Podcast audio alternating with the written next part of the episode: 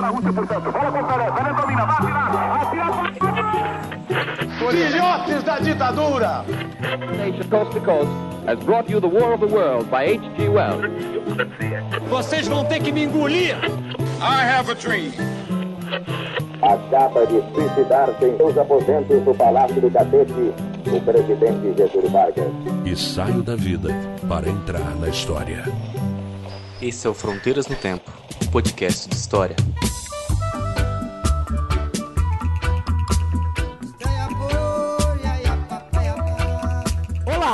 Aqui quem fala é o CA. Oi, aqui quem fala é o Marcelo Beraba. E você finalmente está ouvindo mais um Fronteiras do Tempo. Um podcast de história. Estamos de volta, hein, CA? É, Beraba, estamos de volta aí depois de um- uma ausência de episódios aí, um pouquinho mais de um mês. Mas, como diz aquela música do meme, a gente não para, só dá um tempo.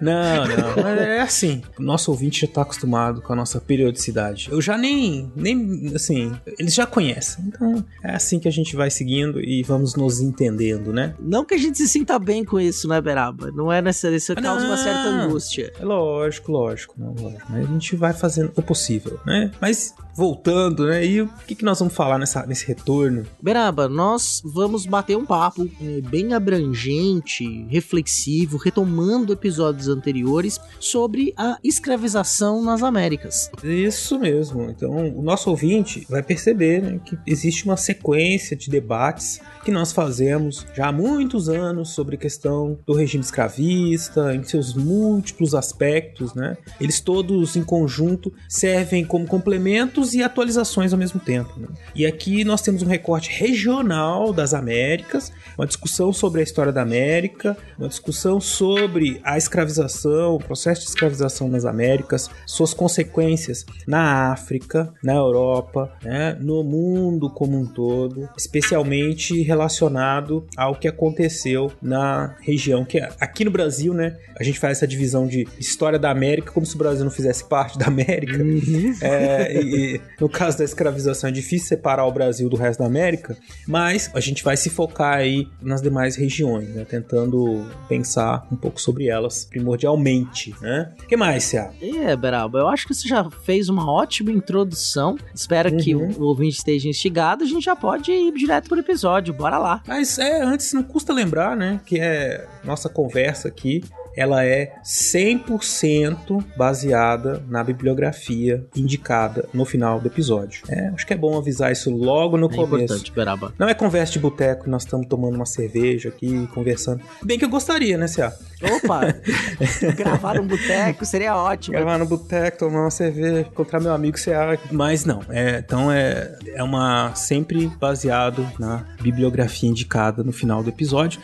Feita essa ressalva, acho que a gente que pode ir pro episódio então, Cia. Com Bora. certeza. Chega de loucura de dizer que não me ama. História baseada em evidências. Ah,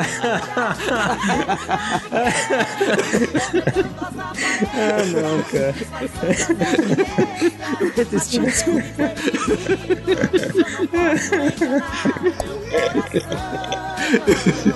Tá bom, vamos lá, vai.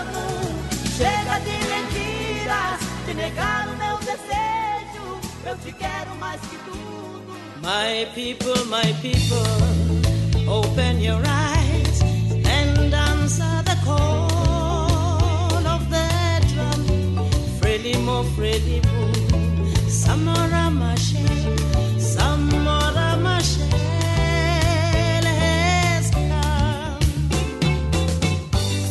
Nós já abordamos esse tema com outros focos, obviamente, ao longo da história do Fronteiras no Tempo. Falamos de tráfico de escravos, de abolição da escravidão, dos mitos da escravização. Esse tema também aparece no episódio sobre grandes navegações. Ao longo desses quase oito anos de episódio que nós produzimos, o tema da escravização é um tema recorrente. E hoje, então, como a gente já anunciou na abertura, a gente vai falar um pouco sobre a escravização nas Américas, sobretudo na América Espanhola, né? É, eu acho que a questão principal aqui é que, como a história é uma ciência e os nossos ouvintes estão cansados até de ouvir isso, né? Ela está sempre em revisão, né? Em revisão no bom sentido, está sempre se atualizando. E aí eu acho que quem nos acompanha periodicamente acompanha exatamente esse processo, um processo que do qual nós fazemos parte, ainda que indiretamente. Nós, eu digo eu CA, né? Porque nós trabalhamos ensinando e para ensinar precisa estudar. Ah, né? Vocês não sabiam disso, não? Vocês uhum. sabem.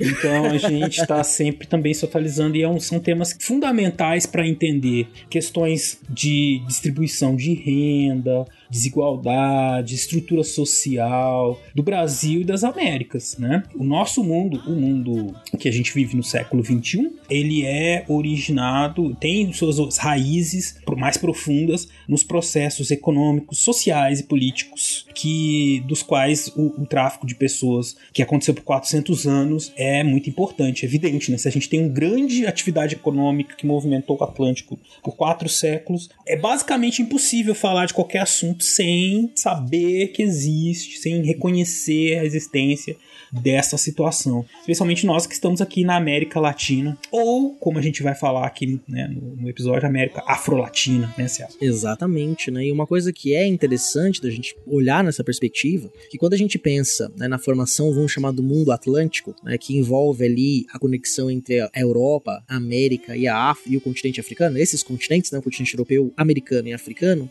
quando a gente pensa na dimensão da escravização, a gente tem muitos números, né? Mas a gente tem que pensar eminentemente em pessoas, em cultura, em seres humanos uhum. que enfrentaram uma série de condicionantes históricas e que formaram esse mundo que a gente está hoje. Claro que esse mundo também atende a uma dinâmica material de troca de mercadorias, mas quando a gente fala de tráfico de escravos, a gente não pode tratar esses homens e mulheres como mercadorias, embora eles fossem tratados dentro do sistema dessa forma. Exato. Mas nós, no século XXI, não podemos olhar para eles apenas ou olhar exclusivamente como mercadorias, porque é mais do que isso são pessoas pessoas. Né? Sim, e não é uma questão de ser politicamente correto, né? A despeito de toda a discussão que é feita sobre isso, mas também é evidente que tem uma, uma posição política nisso, mas é também no sentido de a gente pensar na participação ativa de todos esses personagens nesse comércio, nesse sistema, né? de exploração de mão de obra, né? Que em última instância o que está acontecendo é a transferência de força de trabalho de um lugar para outro lugar. E aí uhum. as perguntas que os historiadores fazem são: por que é que foi preciso fazer essa transferência? Quais os impactos dessa transferência na América, na Europa e especialmente nas regiões africanas onde eram aprisionados esses homens e mulheres, né?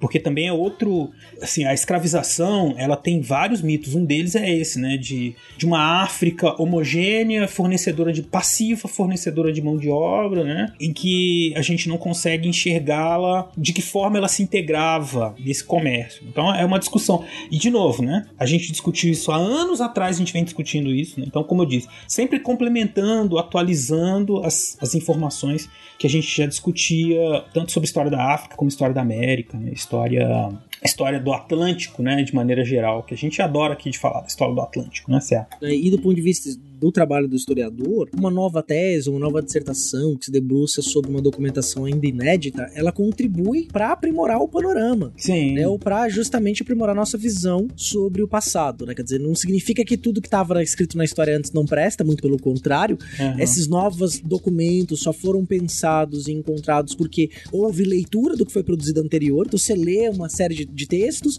e cria uma pergunta pro passado, né? A partir uhum. de demandas da nossa sociedade. Aí você vai pro arquivo e encontra uma nova documentação e fala: tá vendo isso aqui? Sim. Olha, eu posso acrescentar essa contribuição, ó. Mas nesse lugar, nessa região, houve essa peculiaridade. Isso. Um conjunto de novos documentos ajudam a gente a ampliar a nossa visão sobre o passado humano. E você sabe que uma das coisas que fez com que se ampliasse essa visão foi justamente a percepção de que há um, um comércio atlântico né? Uhum. A percepção da criação de um mundo atlântico, de novo, coisa que a gente vem falando, né? Essa situação faz com que a gente fuja do, de uma visão que é limitada por questões nacionais, geográficas, né? Ah, a escravidão no Brasil, escravidão no México, a escravidão nos Estados Unidos, né? Quando a gente pega e junta essas interpretações, as documentações e as, e as dinâmicas próprias todas, a gente começa a ver que é um, é um sistema que tem especificidades, mas que ao mesmo tempo está integrado. Então ele é atlântico.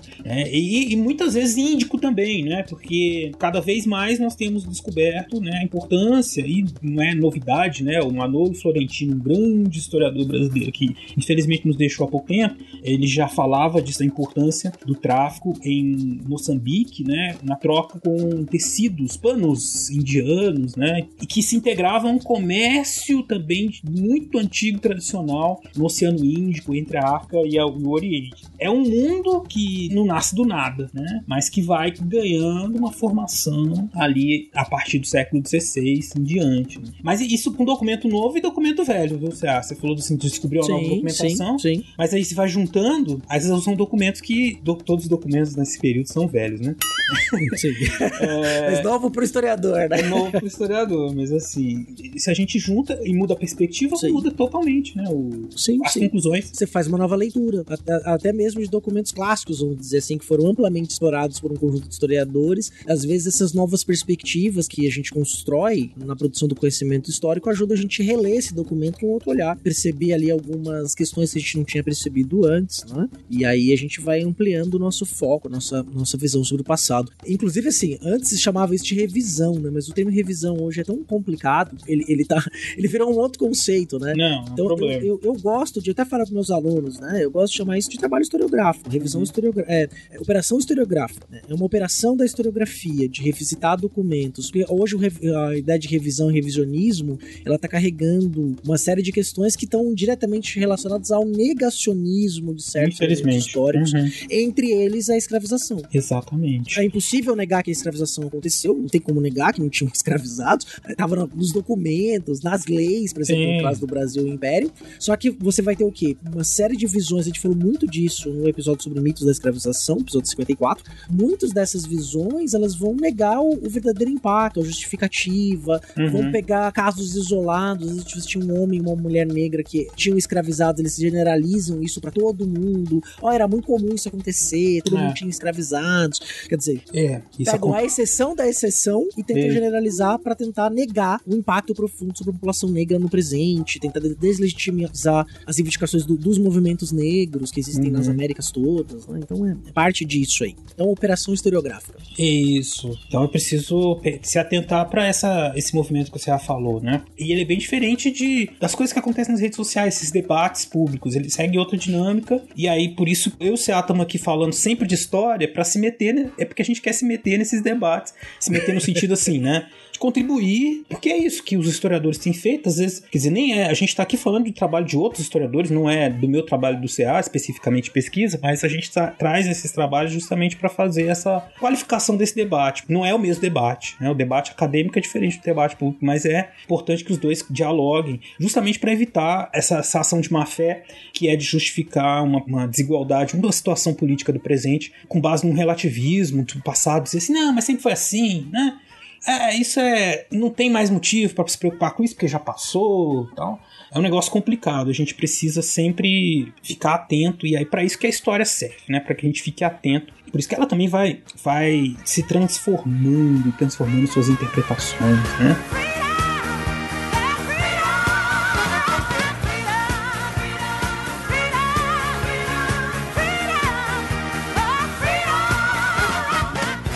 Porque assim, essa questão da caracterização, né, da escravidão nas Américas, ela nos remete a, um, a constituição de um mundo, né, americano, as Américas, né? Então a gente quando a gente fala das Américas, eu acho que a primeira coisa, CA, que acho que a gente podia. A primeira coisa, não, que a gente já tá falando há uns 15 minutos, uma das coisas que eu acho que os nossos, nossos alunos, que os nossos ouvintes podem se beneficiar aqui de refletir, é justamente sobre esse sentido da América, né? O que, que significa essa história da América? Porque eu fico pensando o seguinte: qual que é a diferença de se discutir história, a escravização das Américas, escravização do Brasil? Tem diferença? É a mesma coisa? Por que a gente separa, né? Será que isso faz sentido em termos de uma análise historiográfica estrutural? Assim, por quê, né? O que, que é história da América? Considerando que a gente muitas vezes confunde a América com os Estados Unidos, né? Sim. E aqui um dos pontos fundamentais é a gente pensar justamente isso, da constituição desse mundo americano. De novo, é outro outro assunto que a gente já falou na parte de conquista da América, da criação, da invenção da América, né?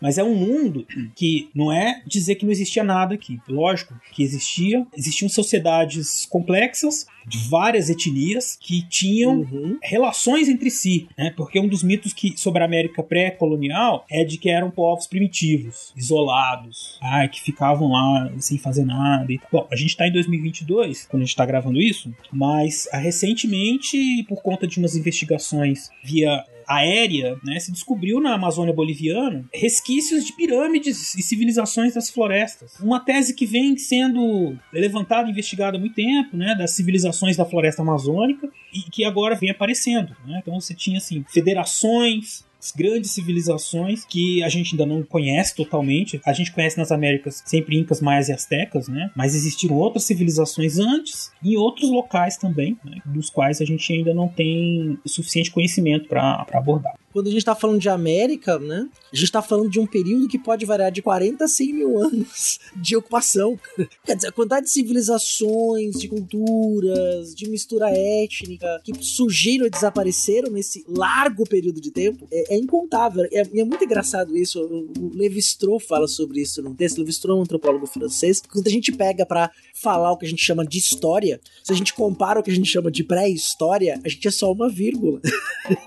Sim, a gente tá falando de um sim, período sim. tão diminuto de tempo comparado à presença humana no planeta que a gente, a gente sabe um pouquinho, né? A gente sabe um pouquinho a coisa. E nas Américas, eu consigo até ouvir a voz do William Spengler falando sobre o caminho de Peabiru, por exemplo, né? uma rota aí de mais de 5 mil quilômetros Uhum. que ligava a América Andina ou a região sul do Brasil, por exemplo, passando pela região amazônica, pelo centro-oeste, né? Um caminho larguíssimo de, de trocas, de, de circulação de pessoas, de mercadorias, de conhecimento, de cultura. E fora as relações, alguns produtos que a gente tem no Brasil hoje que são típicos nossos, não tem origem aqui, como a mandioca, por exemplo. A mandioca tem origem andina antes do contato com os europeus Sim. que se espalhou essa cultura por aqui, quer dizer, então você tem outras, outras formas ali de ver o mundo, de estar no mundo que são diferentes da época moderna. Exato. Existia tudo isso, né? Você falou povos, integração, comércio. Da Patagônia ao Alasca, sabe? Uhum. Eram povos humanos que trocavam, que se misturavam, que guerreavam, que conviviam, que, enfim. Uma sociedade que recebe o contato com europeus e africanos a partir do século XVI, né? E é importante destacar europeus e africanos, porque às vezes a gente pensa descoberta da América, entre aspas, sempre fala da ah, o- ah, os conquistadores europeus que vieram, e tal, tal, eram, eram A europeus e epopeia europeia, né? é. Primeiro que existem, existem alguns indícios né, de presença africana nas Américas anteriores aos europeus. Isso é uma discussão, uma discussão que passa por investigações, que, como eu disse, de indícios em algumas, alguns sítios arqueológicos, mas basicamente o que se coloca é que esse contato pode ter acontecido, mas não foi prolongado, né? Então ele não, não é contínuo, né? Ele só passou a ser contínuo a partir do século XVI. Europeus e africanos frequentando as costas da América. E aí começa a surgir um novo mundo, que não é mais nem nativo americano, nem europeu, nem africano. É aí que a gente fala do nascimento Uhum. da América e dos impactos que a escravização tem. Porque esses primeiros africanos que vêm não são escravizados. Eles vão ser é, colonizadores, conquistadores, né? Junto com os europeus. Variados status, estatutos, né? Mas enfim, eles estão participando do processo. Depois, aí a Malco grosso, né? Vem como mão de obra escravizada. E uma questão que a historiografia se coloca há muito tempo é, pois muito bem, esse grande contingente, ele sempre, de pessoas que vieram da África pra cá, sempre foram vistos assim, a mão de obra, o tráfico, né? Como se fosse mesmo uma mercadoria, né? Uhum, uma coisa, né? uma coisa, né? Mas existe uma série de impactos sociais, econômicos, políticos que não estão necessariamente subordinados a essa questão econômica. Eu quero dizer assim, tem muitos impactos que a gente tem que verificar. Coisas que aconteceram na África, a partir do tráfico, e o que aconteceu na América, a partir do tráfico. Uma pergunta que todo mundo tem feito hoje em dia é o que que gerou o aumento do, do, do tráfico, né? Essa demanda. É, foi o aumento da produção, entre aspas, lá na África, e aí eles impulsionaram isso? Foi o crescimento de uma demanda na, na América que que, o que que fez com que esse, esse comércio se tornasse tão pungente, assim, tão grande, né? nesse processo de constituição da América? Mas o fato fundamental e que a gente vai analisar aqui hoje é isso: como é que esse, esse tráfico e essa, essa vinda de pessoas africanas para cá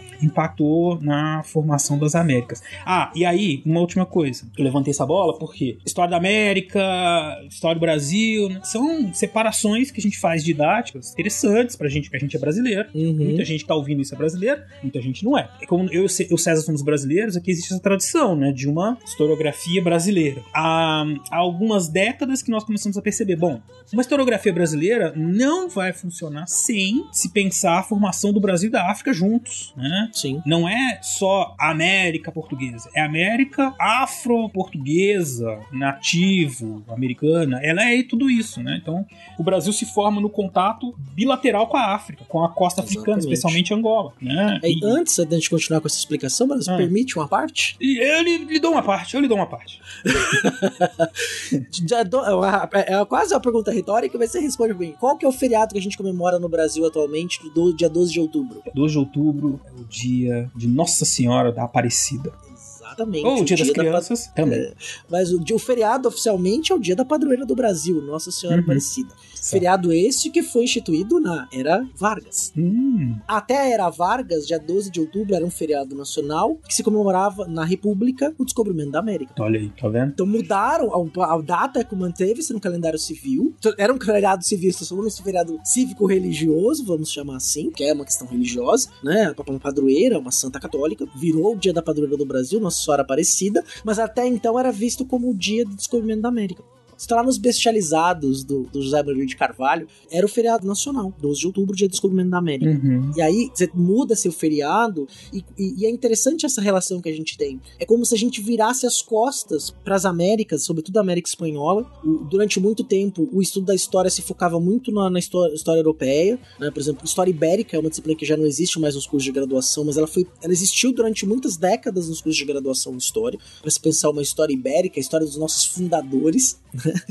mas não se olhava com a devida atenção para a América e, sobretudo, para as questões que são muito familiares e são muito similares às nossas também. Essa similaridade ela tem muito mais a ver com a presença africana por todo o continente e, obviamente, as questões religiosas, culturais, que tem semelhança entre Portugal e Espanha, mas que vai dar essa liga à América, à presença indígena e africana. Uhum. E aí eu vou. Tem um, um ponto que é interessante, né? Que hoje tem muito estudos que a gente chama de afro-latinos, que tentam enxergar tudo isso que o Beraba estava falando, africanos, europeus, indígenas, povos indígenas, né? A gente pode dizer, e aí é, tem vários fatores que explicam a, a preponderância na América Latina do comércio transatlântico de escravos, né? Então a gente pode listar três deles, assim. O primeiro que a gente pode dizer é que a região, né, as Américas, sofreram uma catástrofe demográfica quando chegam os europeus aqui, sobretudo por conta das novas doenças que são trazidas para cá, cuja população local não tinha imunidade. A gente tá falando aí num contexto ainda de pandêmico, embora a pandemia tenha dado uma arrefecida, mas a gente não saiu da pandemia, estamos na pandemia. Então a gente sabe muito bem como é isso. Quer dizer,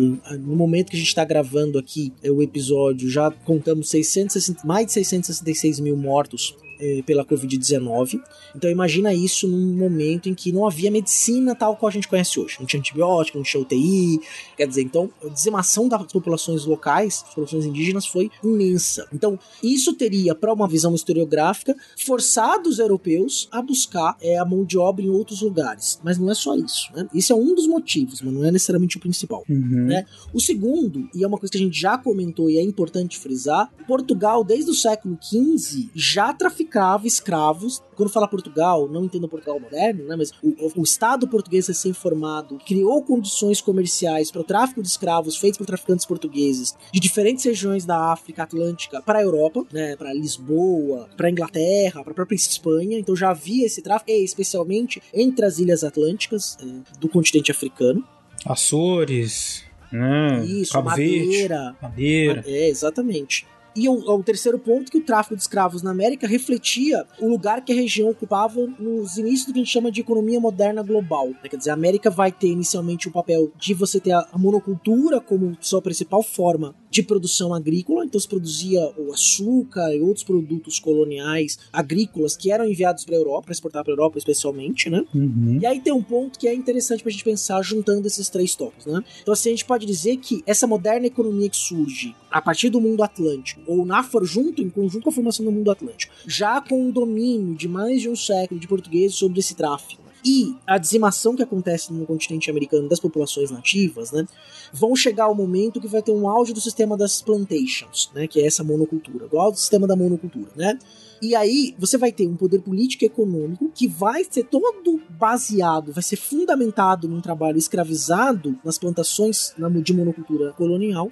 E mais do que isso, né? E é pra gente inverter essa situação tudo isso só foi possível graças ao tráfico de escravos. Quer dizer, é o sucesso do tráfico de escravos que cria as condições para você ter toda uma estrutura de trabalho, de poder econômico e político em um continente inteiro baseado no trabalho escravizado. Exatamente, Céu. Você fez o quadro perfeito aí. Eu acho que pro nosso ouvinte, a síntese que você fez aí, ela mostra o, o, o processo longo, né, que foi a criação desse mercado. Uhum.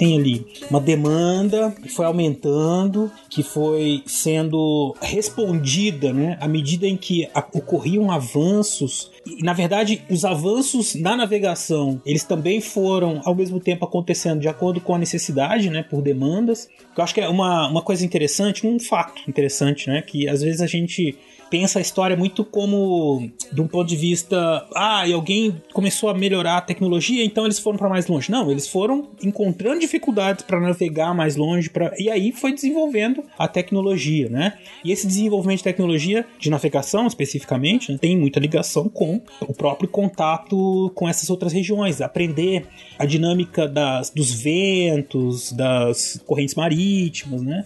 Tudo isso então vai incrementando o comércio como um todo. Mas um, um, fato, uma situação que eu acho interessante a gente pensar, até que é um pouco antes de tudo que o Céu falou, né? É que é justamente Bom, você tem a América e a América passou a, a ser um espaço de recepção de todo esse comércio de pessoas, né? Como força, né? E se a gente pensar a força do trabalho, né? Como uma força que produz riqueza. Então é uma riqueza gigantesca, né? Pessoas, gente fazendo coisa é um negócio importantíssimo. Especialmente, e eu vou voltar nesse assunto de, de, novo, né? Porque eram pessoas que tinham altos conhecimentos técnicos, técnicas agrícolas, técnicas de construção, técnicas de Sim. caça, metalurgia. pesca, metalurgia não eram ah, o mito, né? Ó, já que a gente tá falando dos mitos, mais um mito da escravização, né? De que os africanos vieram para cá, eles eram boçais. Não, né? Eram inclusive escolhidos das regiões em que eles tinham mais conhecimento técnico para trabalhar nas Américas. Eles vieram como mão de obra qualificada, tá? Eram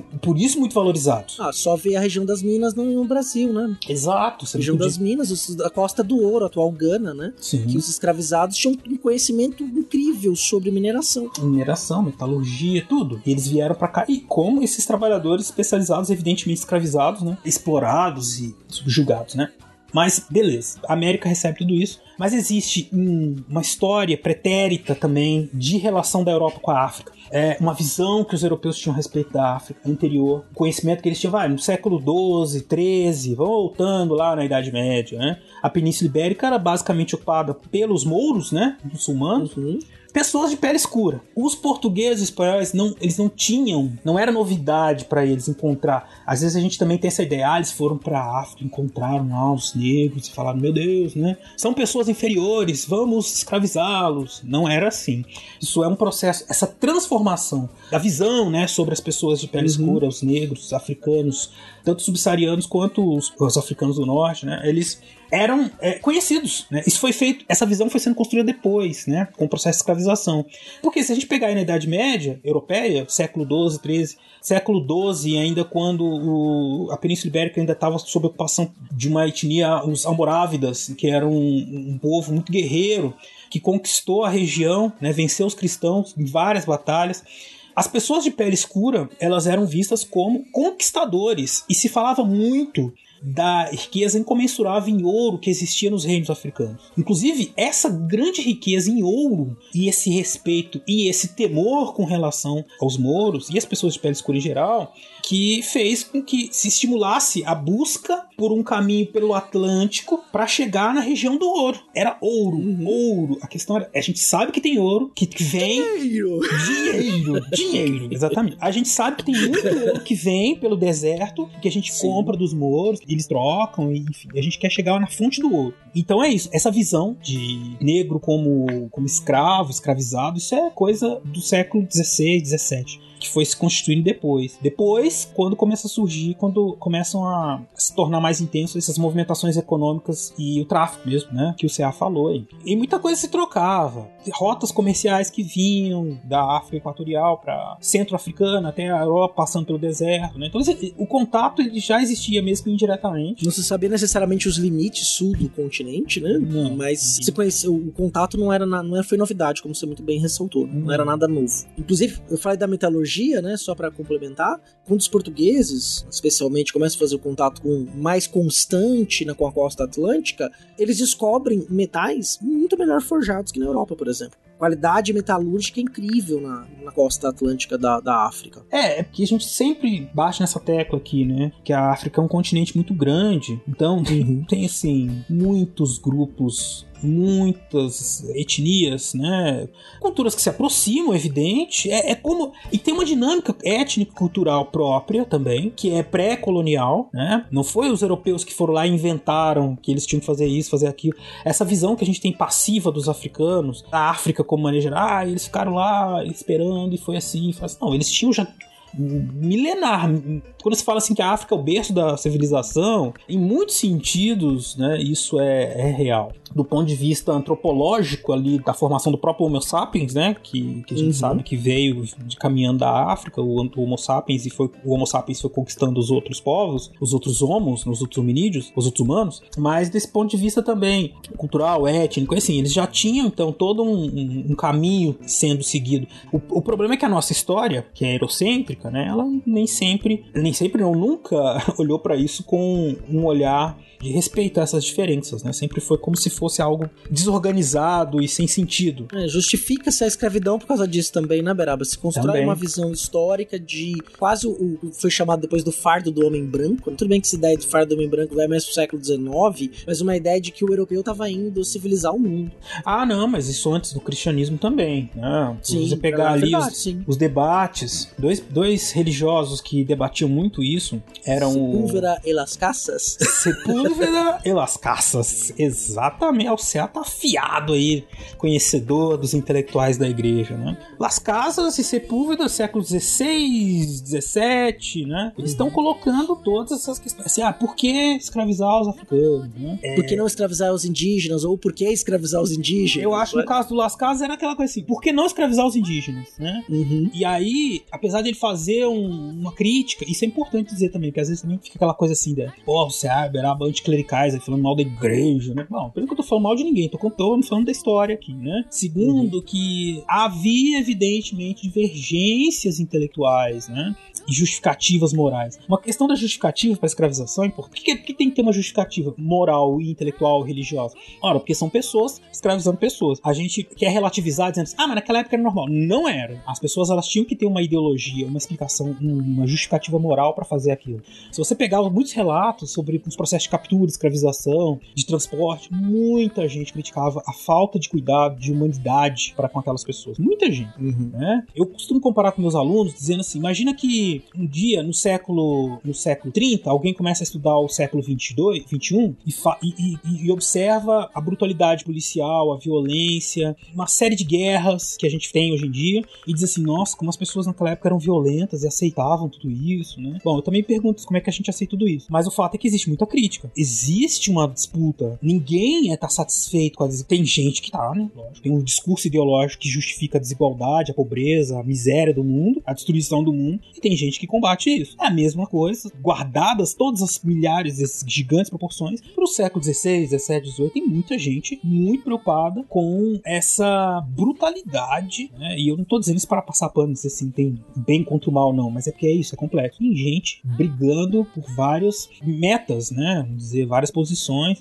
Mas aí começa a entrar questões econômicas, questões de Estado, né? Essa ideologia, isso que você falou da missão do homem branco no século XVI era a missão, a missão evangelizadora, né? Sim, a própria criação da Companhia de Jesus, né, foi para isso, né? Foi para levar o, o cristianismo católico, tendo em vista todo o cenário de convulsão religiosa que passava-se pela Europa com, Uhum. com as reformas, né, de levar o cristianismo católico de Roma para as Américas. Para impedir que as vertentes do neocristianismo chegasse nas Américas. né? Então, marcar a posição alinhados aos estados que tinham mais força, especialmente a Espanha, né, naquele momento histórico, que estavam fazendo uma, uma colonização dos territórios, né, Exatamente. territórios do Novo Mundo. Então, isso tem que estar em jogo, né? Porque, e entra um tema que a gente já discutiu, que é o das reformas. Porque um dos debates sobre essa questão da escravização, da colonização, é a crítica dos, dos protestantes contra os católicos, dizendo que eles são terríveis, né? E de que fazem as coisas mais absurdas contra os povos nativos. Mas aí, lógico que tem, evidente, um discurso ali, olha, isso não é coisa de cristão, ah, que os, os espanhóis fazem isso, fazem aquilo. Mas é uma disputa política, em termos internacionais, de, pela, pela posse daquelas terras. Porque franceses, ingleses, holandeses vieram pra cá, pra América, pro Caribe, pro sul dos Estados fizeram igual. Não fizeram muito diferente, não. Uhum, exatamente. Eles não tinham, eles não tinham essa tá? visão.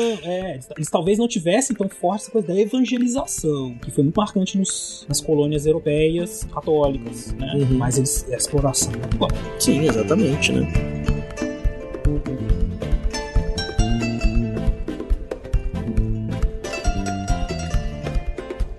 Assim, é, tem a ver e também é um pouco. Não chega a ser off-topic, né? Uhum. Porque é uma reflexão que eu tava fazendo alguns uns dias, assim, eu acho que é importante registrar aqui no, no Fronteiras, né? Existe um movimento político no Brasil, é muito atual, não muito recente, mas muito atual, que prega, na verdade, uma simplificação da explicação. Então, assim, você pega tudo que é conhecimento científico, acadêmico, e diz que aquilo é tudo discurso ideológico, que é tudo é doutrinado, e tudo que a gente produz é doutrinação. Então, todo mundo que sai do- das universidades no Brasil, todo conhecimento que é produzido nas universidades é de doutrinação ideológica. Aí o que tá na grande mídia também, então não preste atenção nisso, porque isso é doutrina comunista. Uhum. Preste atenção no que eu te falo. E tudo que eu te falo é muito simples. É um mais um igual a dois. Não há muito espaço nesses novos movimentos, que não são tão novos assim, políticos, para você enxergar a complexidade das relações. Quer dizer, quando a gente tava falando de escravização aqui, o Beraba falou isso muito bem, de tráfico. Quer dizer, não é uma coisa simples. Não é, é,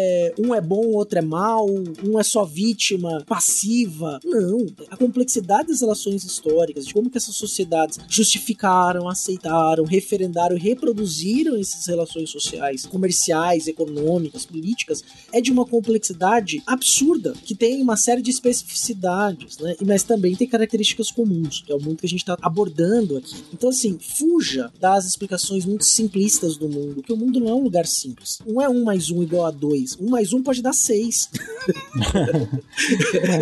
É, porque existem esses. São outros contextos, né? e que às vezes a gente precisa compreender essas, as dinâmicas desse contexto para poder fazer uma avaliação que não seja anacrônica, né? Sim, No exatamente. sentido de que. Em que sentido? Bom, eu não posso pegar os nossos parâmetros que nós temos hoje e transportar para o passado. Isso é o anacronismo. Dizer, olha, então funcionava assim, funcionava assim, né? É, o o Web é um ponto interessante. Quando a gente fala, por exemplo, da moderna economia global, um dos elementos fundamentais que elemento fundamental mesmo, quer dizer a palavra, né? É o Estado. Esse Estado que está se formando, está se consolidando e, por exemplo, o Estado ganhou muito dinheiro com o tráfico de escravos. E você tinha uma questão que era a seguinte, por exemplo, num período forte nas Américas de escravização foi o período da União Ibérica, né, sobretudo na América Espanhola. Aí o Portugal tava, eh, foi englobado pela coroa espanhola, foi o auge da Espanha, inclusive, esse período, que tinham vários outros domínios. E aí o, o Estado espanhol dava cartas de permissões o tráfico. E aí, de acordo com a sua capacidade de transportar, você pagava determinadas taxas de impostos, ou pagava sua licença, que aqui no Brasil a gente chama de contrato de dízimo. Lá eram as autorizações da coroa.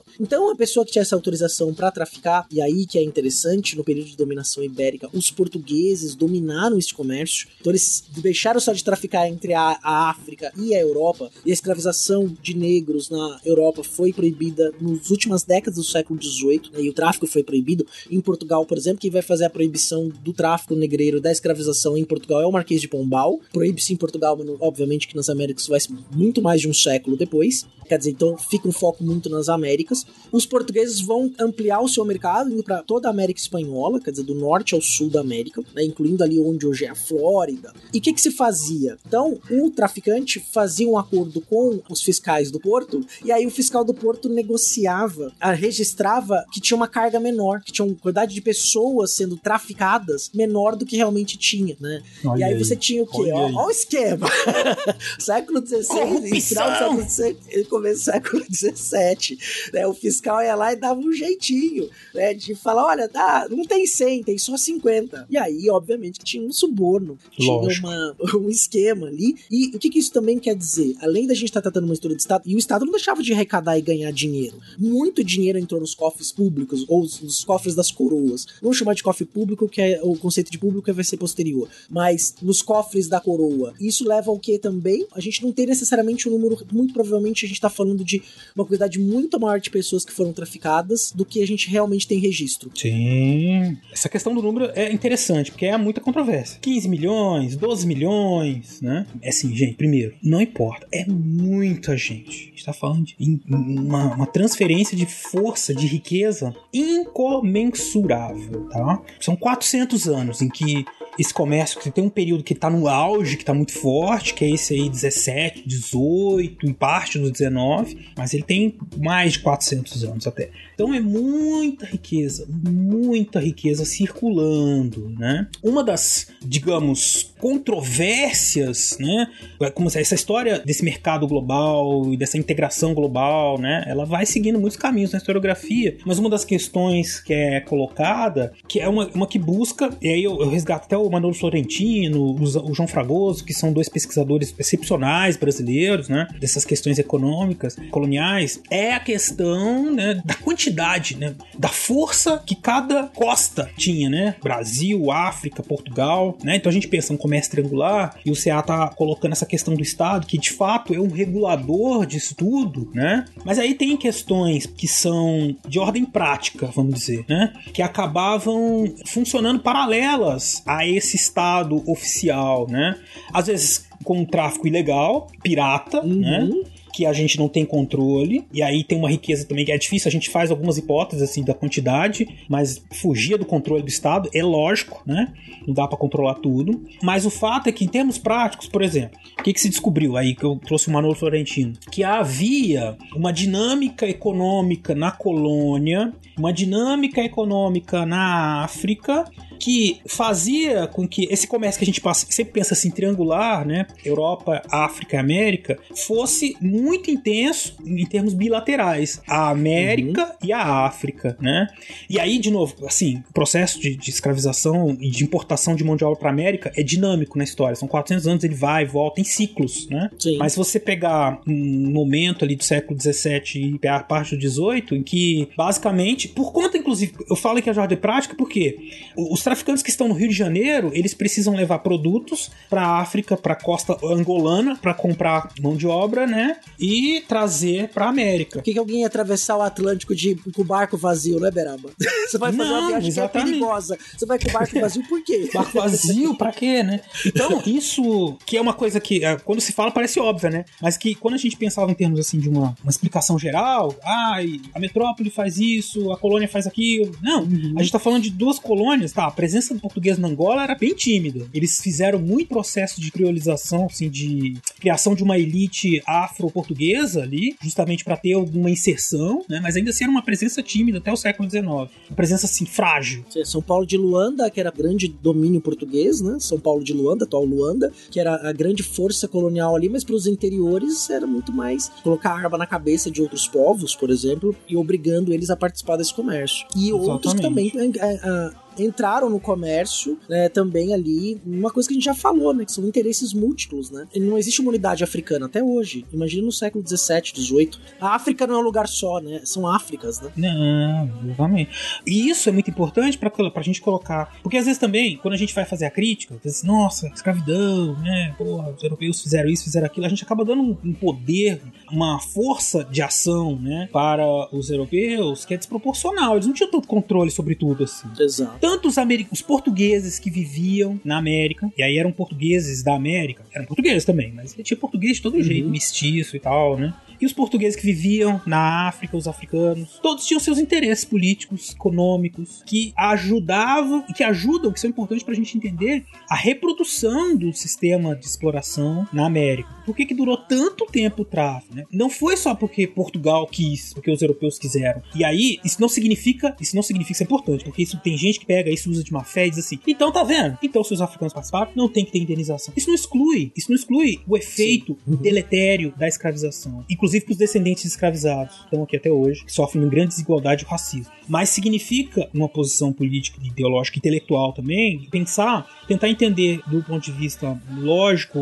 racional, por que, que essas pessoas participavam. Porque elas tinham interesse, eram pessoas, ué. pessoas têm seus próprios interesses, ganância tudo mais, elas vão faz- participando. Isso vai gerando uma dinâmica econômica e uma dependência com aquele comércio também. Né? Faz parte da cultura, começa a fazer parte da cultura, das estruturas, e aí você dá um protagonismo, você equilibra essas forças. A ação de portugueses, brasileiros, eu vou falar de brasileiros aqui, porque eles já eram conhecidos como tal, e, e- e angolanos, africanos, né? participavam desse comércio. De novo, repetindo, isso não significa passar um pano e dizer que, bom, não teve consequência, então todo mundo participou, não tem culpa, tá, tá, tá, tá, tá. Não houve nenhum tipo de, de política de inclusão, de reparação das pessoas que Não. foram legalmente escravizadas do Brasil. Não, É, quer assim, dizer, Exato. Se você for pegar o pé da letra, bom, eles trabalharam de graça por muito tempo, seus descendentes trabalharam por muito tempo. No mínimo, não importa o que aconteceu, no mínimo tem que ser ressarcido. No mínimo. uhum. No mínimo. Por quem que vai ressarcir?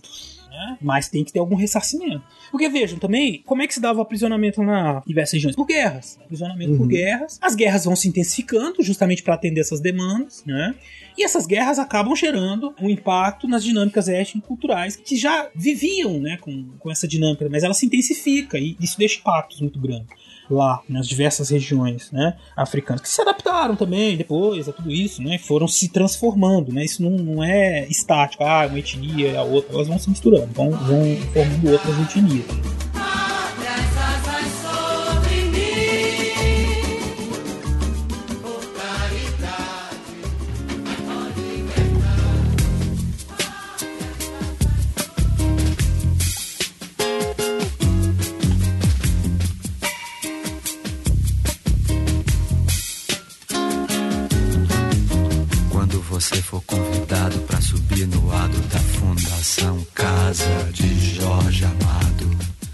Pra ver do alto a fila de soldados, quase todos pretos, dando porrada na nuca de malandros pretos, de ladrões mulatos e outros. E aí, de novo, por exemplo, se a gente pensar em questão de responsabilidade, bom, a escravização e os impactos deletérios da escravização, eles ficaram basicamente no continente africano. Os europeus não sofreram esses impactos. Pensa por que, que eles não escravizaram. Eles, os, os portugueses não se achavam iguais, não existia. Ah, não existia uma identidade entre os africanos. Também não existia uma identidade única entre os europeus, nem entre os cristãos. Eles eram cristãos, beleza, mas eles não eram amigos. Os franceses, os europeus, somos iguais. Por que, que os franceses não foram escravizar os povos do Oriente, por exemplo? Né? ou do leste europeu, os eslavos, por Os exemplo. eslavos, porque era da onde vem, inclusive, né, a, a origem da palavra, escravo. Por quê? Por causa do ônus também, né? De fazer uma guerra, porque o vizinho uma hora vai vir fazer guerra com você, te escravizar, né? Então você, você cria uma dinâmica que é. Não tô dizendo que você foi de caso pensado, mas é mais barato jogar o ônus da produção, entre aspas, de mão de obra escravizada em outro lugar. Eu vou lá e compro. Eu não preciso me dispor com meus vizinhos aqui, nem ninguém se dispõe com ninguém. A gente joga o ônus todo pra lá e fica com, com os lucros. E aí você vai ter produtos, né, que vão ser feitos na América. Inclusive, até vão se desenvolver novas técnicas, né? Quando você pega peça o açúcar. O açúcar foi uma das grandes forças motrizes da escravização, tanto no Brasil quanto no Caribe. Cuba, por exemplo, o Haiti, depois Cuba, é, até a independência do Haiti, o Haiti já era o maior produtor de açúcar das Américas. Aí depois esse posto vai passar para Cuba, superando inclusive o Brasil, que o Brasil também vai se focar no café e em outros produtos. Mas a demanda dessa produção de monocultura, ela vai ser estruturada a partir do trabalho escravizado Exato. né, que vai ser praticado por toda a América e que vão gerar relações de trabalho e relações culturais muito específicas, mas com, com similaridades. né. Uma coisa que é bem interessante, a gente vai retomar isso em outro episódio, eu vou só lançar a informação aqui para deixar vocês com gosto de quero mais, é, estudando, né, para lecionar na graduação, estou aprendendo sobre isso. Por exemplo, tem algumas formas religiosas que a gente considera tipicamente brasileira, mas quando a gente olha para América Afro-Latina, a gente vai ver, por exemplo, que elas são típicas das Américas, como o candomblé, por exemplo. A prática do candomblé não é especificamente brasileira, você tem práticas similares no Caribe, em Cuba. E nesses lugares você gerou dinâmicas, por exemplo, muito específicas, ao ponto, por exemplo, de os escravizados ou os mesmo depois da escravização, os libertos que falavam espanhol, tinham preconceito contra os trabalhadores negros que falavam francês Uhum. né, que era um estrangeiro que estava vindo para cá para tomar o meu trabalho, né? E ao mesmo tempo que você cria essas dinâmicas também que são transatlânticas, você também tem dinâmicas internas das próprias regiões, porque as pessoas que estão no lugar precisam comer, precisam vestir, né, precisam morar, né? Então você também cria por toda a América e sobretudo na América espanhola que às vezes a historiografia durante um bom período do tempo reduziu o impacto da mão de obra escravizada negra nas Américas fora, foca-se muito no Brasil, Cuba, por exemplo, tem uma presença negra muito grande, mas diminuía-se, por exemplo, impactos na região andina ou mesmo no México, Uhum. que mesclou trabalho escravizado com o trabalho livre, sobretudo depois da libertação dos indígenas, né, com as reformas borbônicas. Então isso vai ter um impacto muito profundo da forma como a gente vê o nosso próprio continente e a cultura formada por aqui. A América Afro-Latina, ela tá calcada na mão de obra escravizada, numa forma de trabalho compulsório que foi imposta a esses povos. E claro que cada um do o que a gente chama hoje de países, ou dos vice-reinos, né? Se a gente parar pensar assim, atendiam dinâmicas que eram próprias também, e que vão estabelecer relações sociais muito próprias. No próprio Brasil, a gente fala disso no mito da escravização. Nem tudo era grande plantação com um grande contingente de escravizados. A escravização era forma presente do dia a dia, de imposição de uma forma de trabalho, mas nem todo mundo tinha escravizado, porque você não. não- e era caro, né? Nem todo mundo Claro. podia ter um escravizado. E as dinâmicas sociais da desigualdade que isso vai gerar, só um exemplo clássico, né? O trabalho doméstico durante todo o período colonial e no, período imperial era feito por mulheres negras escravizadas. Vem a República, vem um- uma ampliação de direitos ao longo do século XX e só em 2015 que as trabalhadoras domésticas foram reconhecidas como trabalhadoras. Por Uhum. legislação que garantiu os mesmos direitos que qualquer outro trabalhador comum. Isso gerou uma grita de determinadas camadas sociais no Brasil, inclusive um ódio de determinadas camadas pelo governo que fez aquilo. Exato. É, falando, ah, uma casa não é uma empresa. É, mas é uma pessoa que tá trabalhando na sua casa é um trabalhador, não é um escravizado. É lógico, né? Mas isso são as consequências da escravidão como um todo, né? Que é essa visão do trabalho servil, né? Ah, você tem que ser grato ao seu patrão. Que, que muda, né? Ah, tô falando isso, tem um ouvinte que escorre a lágrima, né? Porque essa ideologia muda. Não é mais trabalho servil, é trabalho livre hoje em dia, né? Mas a ideologia do- da gratidão pelo trabalho, ai, muito obrigado pelo meu salário, né? como se fosse uma relação pessoal, de favor. Você é da né? família, você é da É, família. Veste a camisa da empresa e seja é que nós somos uma família, trabalhamos. Não é assim, é uma relação comercial. Deveria ser visto eminentemente como isso, né? Mas a ideologia de, de, de fazer com que o trabalho. Em outros países que têm menos presença da mão de obra escrava, isso fica mais evidente. Mas aqui não, aqui se pessoaliza muito e paternalismo, né, da nossa escravidão parece assim fazer com que ela se torne mais branda, que é um dos grandes mitos, né, também da escravização, de maneira geral é, na verdade, esconde essa extrema violência, né, da exploração que deixava a pessoa absolutamente sem condições ali de, de reagir às reações, né, que aconteciam, as resistências que aconteciam de diversas formas, mas sempre esbarrando aí nessa contra-reação que era o paternalismo. Ah, não, vai dar tudo certo, vai ser livre, né, mas é, era um negócio que é, é mito, é mito, né? O paternalismo ele funciona muito mais como discurso que na prática. É a mesma coisa, ouvinte. Essa coisa de vestir a camisa da empresa, o patrão, o dono da empresa te ama, né? É prático ou é discurso? Pensa bem. Quando te falarem que a escravidão branda, você lembra disso. É igual trocar a palavra empregado ou trabalhador por colaborador. Colaborador. Se não me pagar, eu não vou colaborar no meu trabalho. Eu tô indo porque eu sou remunerado. Nossa, tô vendendo minha força de trabalho, questão material.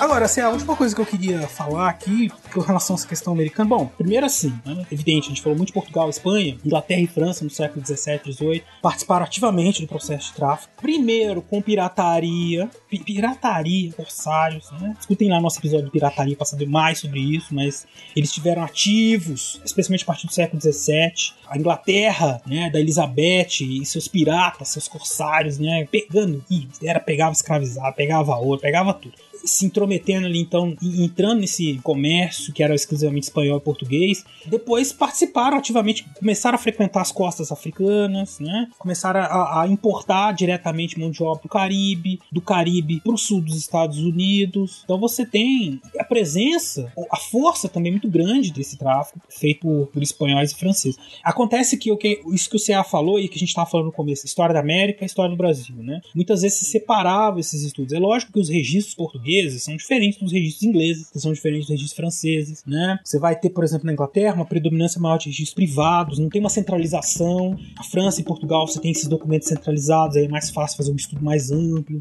Mas muitos desses documentos estão sendo reunidos em trabalhos grandes de historiadores de vários países. Então você vai encontrar acervos digitais com documentações extensas sobre o tráfico, sobre a movimentação dessas pessoas, né? Pela, pela América, né? Por exemplo, um dos sites que a gente vai deixar aí pro, pro ouvinte é o Slave Voyages, né, CA? Que é um, um incrível, incrível. incrível ah, o volume de documentação que tem ali, de 400 anos ou mais de tráfego. O nome dos barcos, né, que tinham, de onde o barco saiu, por onde ele passou, quantas pessoas ele carregava. É impressionante. Exatamente. Claro que a gente tem que ter aquilo que eu falei lá atrás, né, é, sobre a questão da corrupção mesmo, né, de você sonegar algumas informações para deixar menos dinheiro pro fisco. Isso foi prática comum. A questão da ilegalidade, então, inclusive, os historiadores defendem que esses dados sejam complementados por outros arquivos, é, outras fontes de informação, para chegar no número mais próximo da realidade. Mas esses dados que estão nos Slave Voyage, eles são incríveis, porque eles permitem gente ter uma dimensão ali detalhada, né, de tudo que foi registrado sobre o tráfico de escravos, por exemplo. Isso é um prato cheio, né, para os historiadores, mas é interessante para todo mundo que é, porque ali existe também uma compilação de dados, tem outras informações, então para qualquer um de vocês que quiser investigar ali e conhecer esse site, vocês vão encontrar, sendo especialista ou não, alguma coisas, né, fatos e situações que são importantes para entender esse processo. E mostra aí o trabalho, a importância desse trabalho transnacional, de olhar o que aconteceu em cada um desses continentes, e fazer como você falou, entender que na verdade você tem ali um- uma integração atlântica, né, um movimento atlântico com a participação de europeus, africanos e americanos. É, e interessante que o Slave Voyage, eh, apesar do, do nome em inglês, ele tem versão, em- ele tá em português É também. em português, exatamente. Você pode ler tudo ali, os textos explicativos, os gráficos, os infográficos, as tabelas, quer dizer, e nos dados brutos, quer dizer, é, é muito, é- tem muita informação. Tem até, por exemplo, informação sobre o capitão e a tripulação dos barcos, entendeu? É, rende aí teses de doutorado, quer dizer, uma compilação de documento, e é um espaço de história pública, né? Quer dizer, do documento disponível para leitura, análise de, de qualquer pessoa que tenha interesse, ou para você aprender mais, né? Escutou o nosso podcast, vai lá dar uma olhada nesse material, Uhum. ficou com dúvida sobre alguma coisa, escreve pra gente, a gente vai lá ler junto com você, conversa, né? É Exato, isso aí. Estamos aí. Porque, por exemplo, uma das coisas que a gente pode pesquisar fazendo esses grandes fundos internacionais de documentação,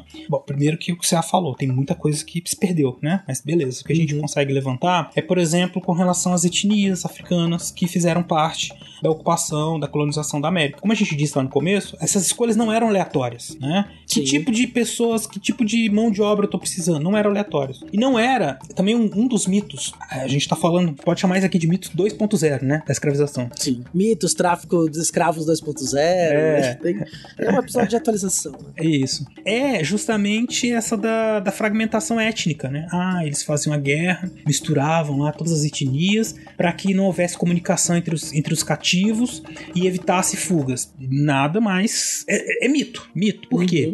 Porque na prática nunca ia funcionar isso. Primeiro, o navio sair de porto em porto, veio da América, aí para um porto, pega um pouquinho, para um outro, pega um pouquinho, para outro. É arriscado. Aí chega aqui e mistura. Chega aqui e mistura. Não, não vai. Ele vai num porto X, enche o navio, fica esperando, porque já é arriscado.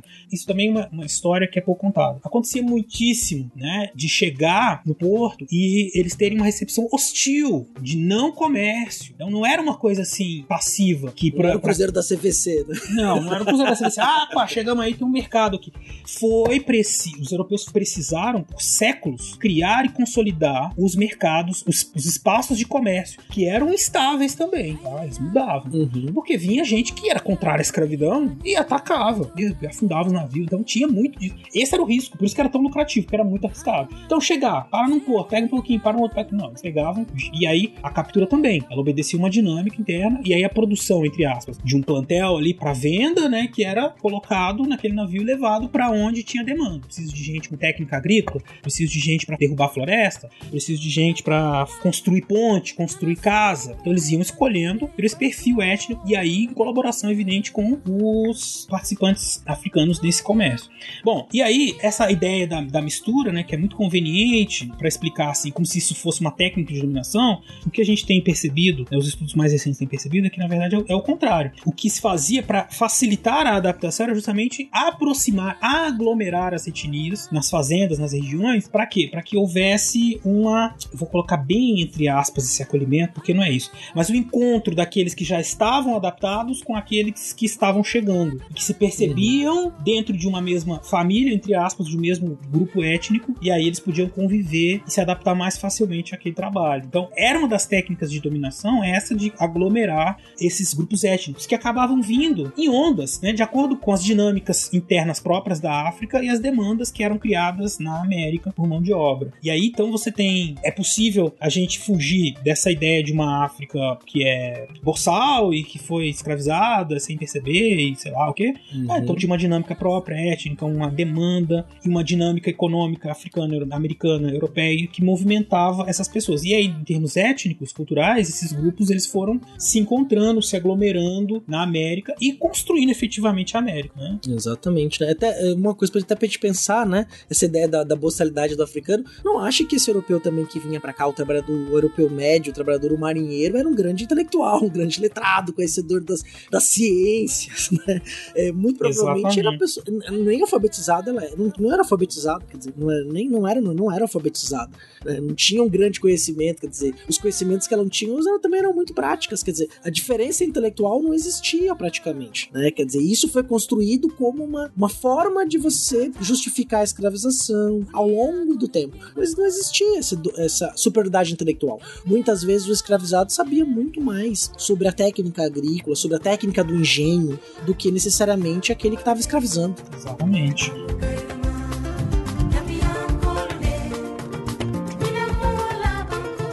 São questões né, que vão surgindo na historiografia a partir das demandas próprias né, das dinâmicas sociais da atualidade. Então tem um debate político sobre a- o impacto da escravidão e tudo mais. Mas tem uma história da historiografia, né, que é, se a gente pegar assim no século XX, uma história econômica, a gente falou muito sobre isso, né? De onde que vinha o capital, quem investiu, quem criou esse mercado, né? Ela foi se diversificando à medida que a própria forma de escrever a história foi aumentando, as fontes foram aumentando, né? Então a gente começou a ver uma dinâmica em que os europeus fazem parte, né? Mas que não é eurocêntrica. Não é um- uma hegemonia europeia sobre a economia global assim, a partir das grandes navegações. Tem vários agentes, tem muitos, muitos centros econômicos se interligando, né?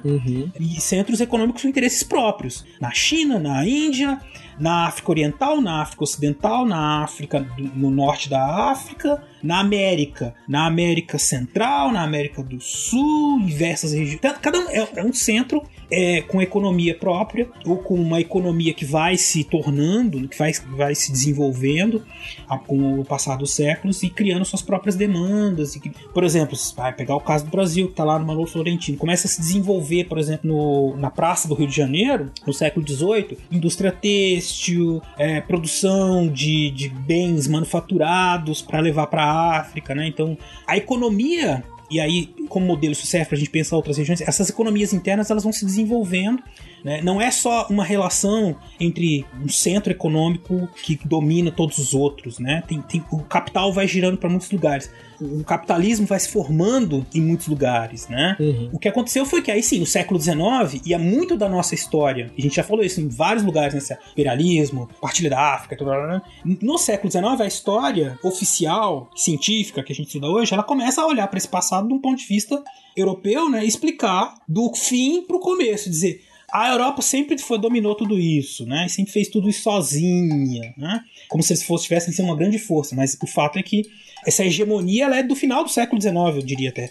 Né? Esse controle, esse controle, especialmente inglês, da economia global, né? E que. Segura metade do século XIX. Então é uma coisa recente. Que é, que é pós-capitalismo industrial, né? Que aí a questão, a questão muda bastante. A história anterior é muito mais diversificada e você tem muitas dinâmicas regionais internas que devem ser analisadas. E aí a América é isso. é- e a escravização na América ela obedece a esse, essas dinâmicas. Né? Então, na Argentina ela vai ter uma característica, no México ela vai ter outra. E são histórias que são transnacionais, mas do ponto de vista nacional a gente pode olhar o que aconteceu com os negros argentinos, o que aconteceu com os negros na África, como que é a, presença africana na América, na América, na Venezuela, no Equador, né? Nós temos nessas regiões uma série de, de grupos étnicos, culturais que formam uma, em grande medida o contingente populacional desses países, né? Por isso que a gente chama assim então de uma, uma Afro-América. Viu, Beraba? Tem até uma coisa que é interessante, né? Quando você falou dos riscos. Por exemplo, no período da União Ibérica, os portugueses, por exemplo, começaram a desembarcar escravizados em Cartagena. E muitas vezes eles faziam mais escalas. Então passavam pela América Portuguesa, atual Brasil, e depois levavam escravizados para Cartagena. Quer dizer, esse escravizado que era desembarcado em Cartagena, ele valia mais porque a rota era maior e os perigos de, de perda de vidas ali, ou mesmo o perigo de ser assaltado por uns piratas no meio do caminho, aumentava o, o custo e aumentava o lucro. Lógico. Então, assim, você, houve um aumento de ganho de capital incrível ali, obviamente, para que não, não necessariamente isso é uma coisa boa, né? Mas houve um aumento de ganho de capital nesse comércio que ajudou a fazer o quê? A intensificar ainda mais o comércio posteriormente. É, quer dizer, uma coisa foi também alimentando o outro, justamente por essa ideia desses centros comerciais que vão se formando, vai tendo outras dinâmicas.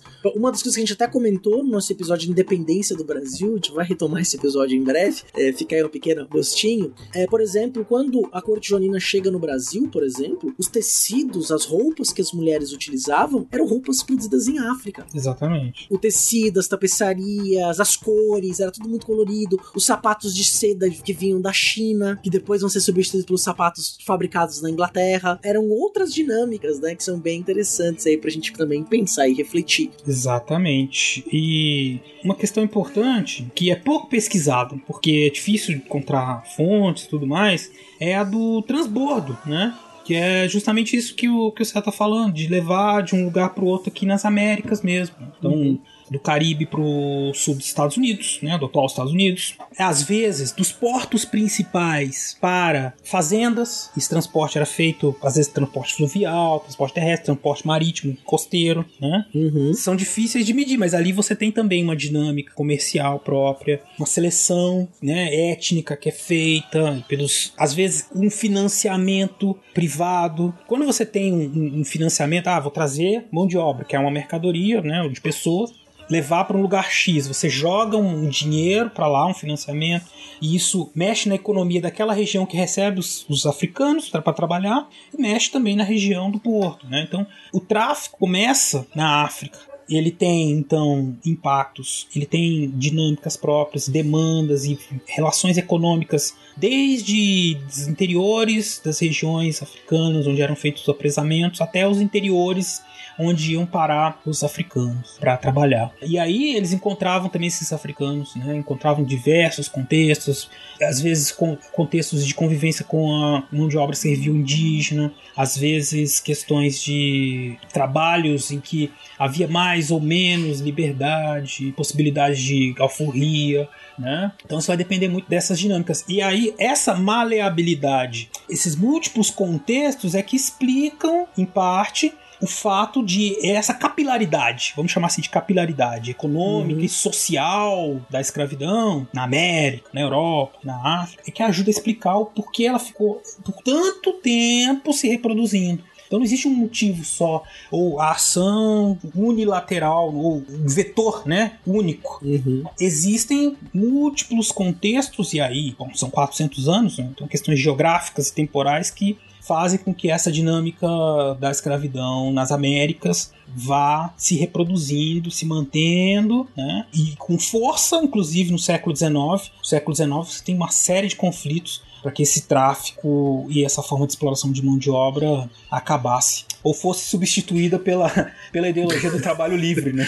Que faz de Sim. conta que a gente é livre, que é o que a gente tem hoje em dia. É, o raio emancipador, as ideias que estão ligadas às dependências, a necessidade de contingente. né? Tem uma série de questões que a gente vai trabalhar aqui em episódios futuros.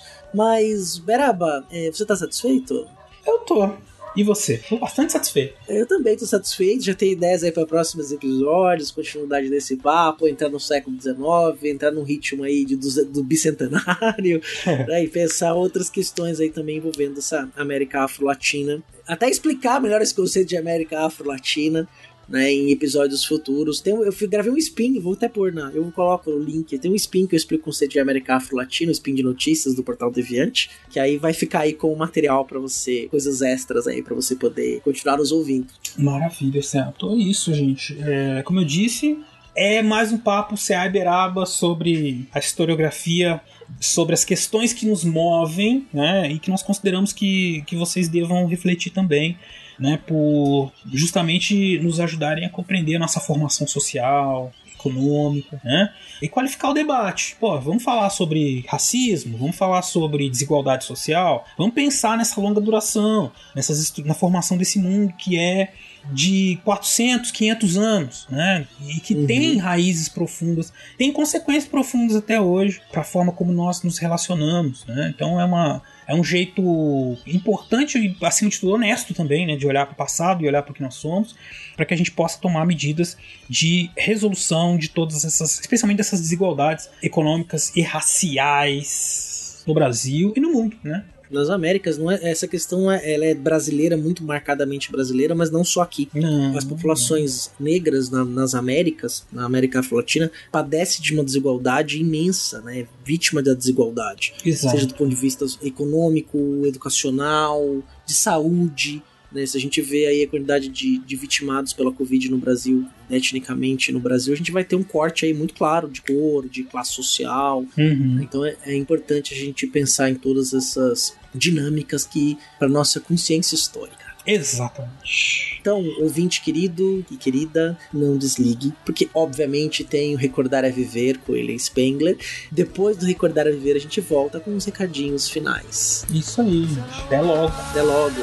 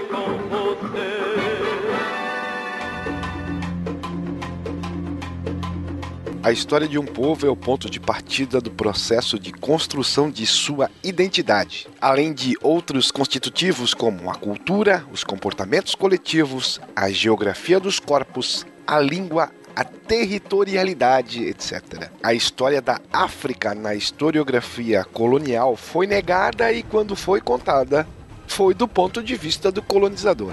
Especialmente no Brasil, a escassez de informações que nos são disponibilizadas sobre a história dos povos africanos que foram trazidos para cá é alarmante. A importância de ressignificar o passado dos povos africanos desta diáspora, de reconhecer suas valências, de conhecer suas histórias, seja na dimensão histórica ou fictícia, está justamente na luta pela desconstrução do que foi produzido por séculos de representações sociais ideologicamente estruturadas e estruturas socioeconômicas das quais o racismo é consequência direta. Isildinha Nogueira nos diz que o negro pode ser consciente de sua condição, das implicações histórico-políticas do racismo, mas isso não impede que ele seja afetado pelas marcas que a realidade sociocultural do racismo deixou escritas em sua psique. A violência do racismo está na tendência de subversão da identidade do sujeito negro, uma vez que tendo marcado os signos da cor e do corpo aquilo que é inferior. Não resta ao sujeito mais nada a não ser a busca pelo ideal de brancura, que se contrapõe ao mito negro. Logo, ao retratar as pessoas negras ocupando posições de poder e prestígio, orgulhosas de sua cultura e com um padrão estético que tem como referência as suas próprias características físicas, obras da literatura e do cinema, como o filme Pantera Negra, apresentam que seriam pessoas negras sem o racismo. Durante muito tempo, o lugar do negro na cultura pop foi o da invisibilidade ou de subserviência, ou seja, a reprodução de estereótipos que visavam cristalizar a imagem do negro como ser inferior, desprovido de protagonismo, inteligência ou coragem. Você, caro ouvinte, já se perguntou o porquê disto? De algum lugar no tempo para o Fronteiras, rouco como um pato, eu sou o William Spengler.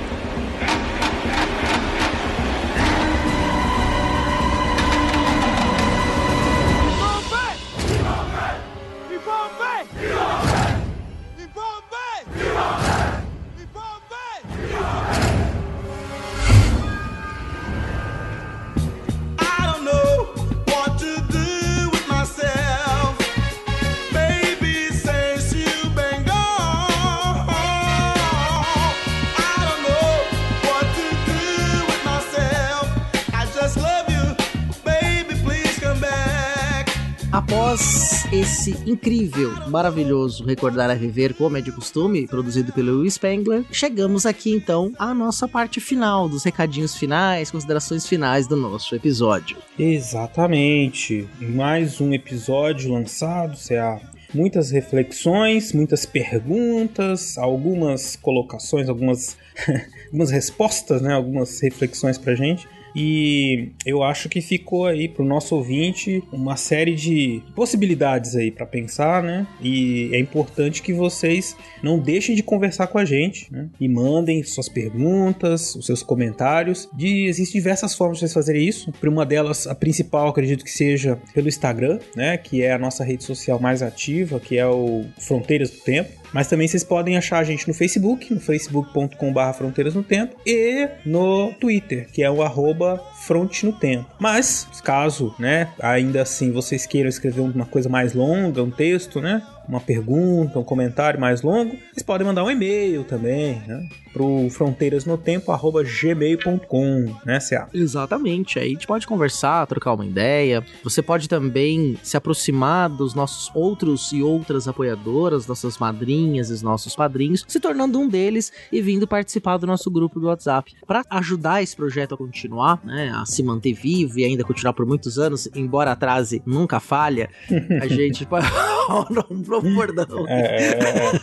É, a gente nunca falha, então sei por aí. É, você pode se tornar nossa madrinha, nosso padrinho, indo no nosso site do Padrinho e participando do nosso financiamento coletivo, que é o padrim com M no final.com.br barra fronteiras no tempo. E aí você pode então contribuir a partir de um real, se você puder ou quiser é, contribuir conosco. Uma outra forma que você pode também contribuir é fazendo uma assinatura no PicPay. Se você é usuário do PicPay, você pode fazer uma assinatura é, do Fronteiras no Tempo por lá, e aí você também passa a nos ajudar. E aí a gente vai te convidar para participar do grupo do WhatsApp de padrinhos, trocar uma ideia direto com a gente ali pelo WhatsApp também. É um grupo muito bacana, muito saudável, com boas discussões, com, ah, sempre no alto nível, né? Não se preocupe, não é um grupo de bom dia, memes e é só isso, entendeu? Não, não, longe disso. É, é um grupo É de verdade. discussões muito, muito interessantes. Muito interessante, muito bem.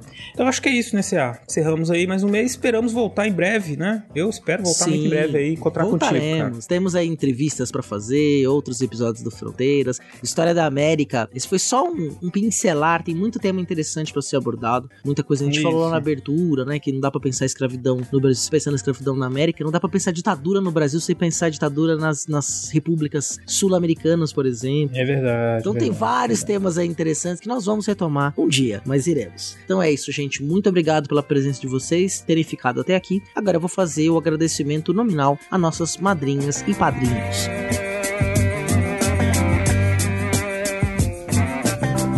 Adilson Lourenço da Silva Filho, Alexandro de Souza Júnior, Aline Lima, Álvaro Vitti, Anderson Paz, André Luiz Santos, André Pocinholo, Andressa Marcelino Cardoso, Arthur Cornejo, Bárbara Marques, Bruno Escomparim, Carlos Alberto Palmezani, Carlos Alberto Júnior, Carolina Pereira Leon, Ceará, Charles Calixto Souza, Cláudia Bolvo, Daniel Coronato, Eane Marculino de Moura, Eduardo Lopes, Eliezer Ferronato, Elisnei Oliveira, Ettore Ritter, Felipe Rosa, Felipe Santana, Flávio Henrique Dias Saldanha, Iago Mardones, Yara Grise, João Carlos Ariede, João Carlos dos Santos, Letícia Hartmann, Lucas Aquel, Luciano Beraba, Manuel Mácias, Marcos Sorrilha, Maiara Araújo dos Reis, Maiara Sanches, Moisés Antiqueira, Paulo Núnzio, Rafael Alves de Oliveira, Rafael Higino Serafim, Rafael Saldanha, Rafael Zipão, Rafael Almeida, Rafael Bruno Silva Oliveira, Renata Sanches, Rodrigo Lário Pereira, Rodrigo Halp, Rodrigo Pimentel, Rodrigo Rocha, Rubens Lima, Senhor Pinto, Wagner de Andrade, Thomas Beltrani, William Spengler e ao padrinho Anônimo. Isso aí, muito obrigado a todos e todas, esses nossos queridos padrinhos. Obrigado por você também, viu, CA? Por mais uma- agradeço, um episódio lançado. E é isso aí. É nós, tamo junto. Seguimos. Adiante sempre. Abraço a todos. Abração. We gonna rule the world, don't you know? Don't you know? We are gonna rule the world, don't you know? Don't you know? We're gonna put it together. Won't you put it together? We're gonna put it together. Won't you put it together? We gonna rule the world, don't you know? Don't you know? We are gonna rule the world, don't you know? Don't you know? We're gonna put it together. Gonna put it together.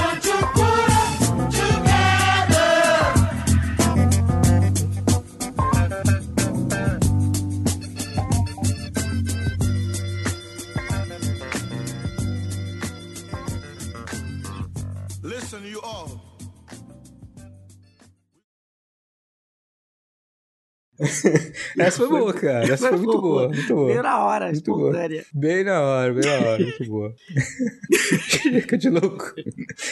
Ai, ai. Então, beleza. E é, enfim, tudo isso se perdeu, infelizmente. Tô igual o Michel Temer aqui naquela fase famosa. Assim. "Ah, Preciso de uma pastilha. Pastilha. Pacto! Alguém faz uma pastilha pra mim. Toca o disco da Xuxa ao contrário.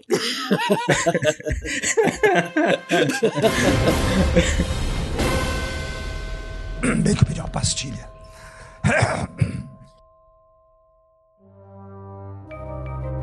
Este programa foi produzido por Mentes Deviantes. deviante.com.br Esse programa foi editado por Adriano João Videomaker. Produções audiovisuais e podcasts.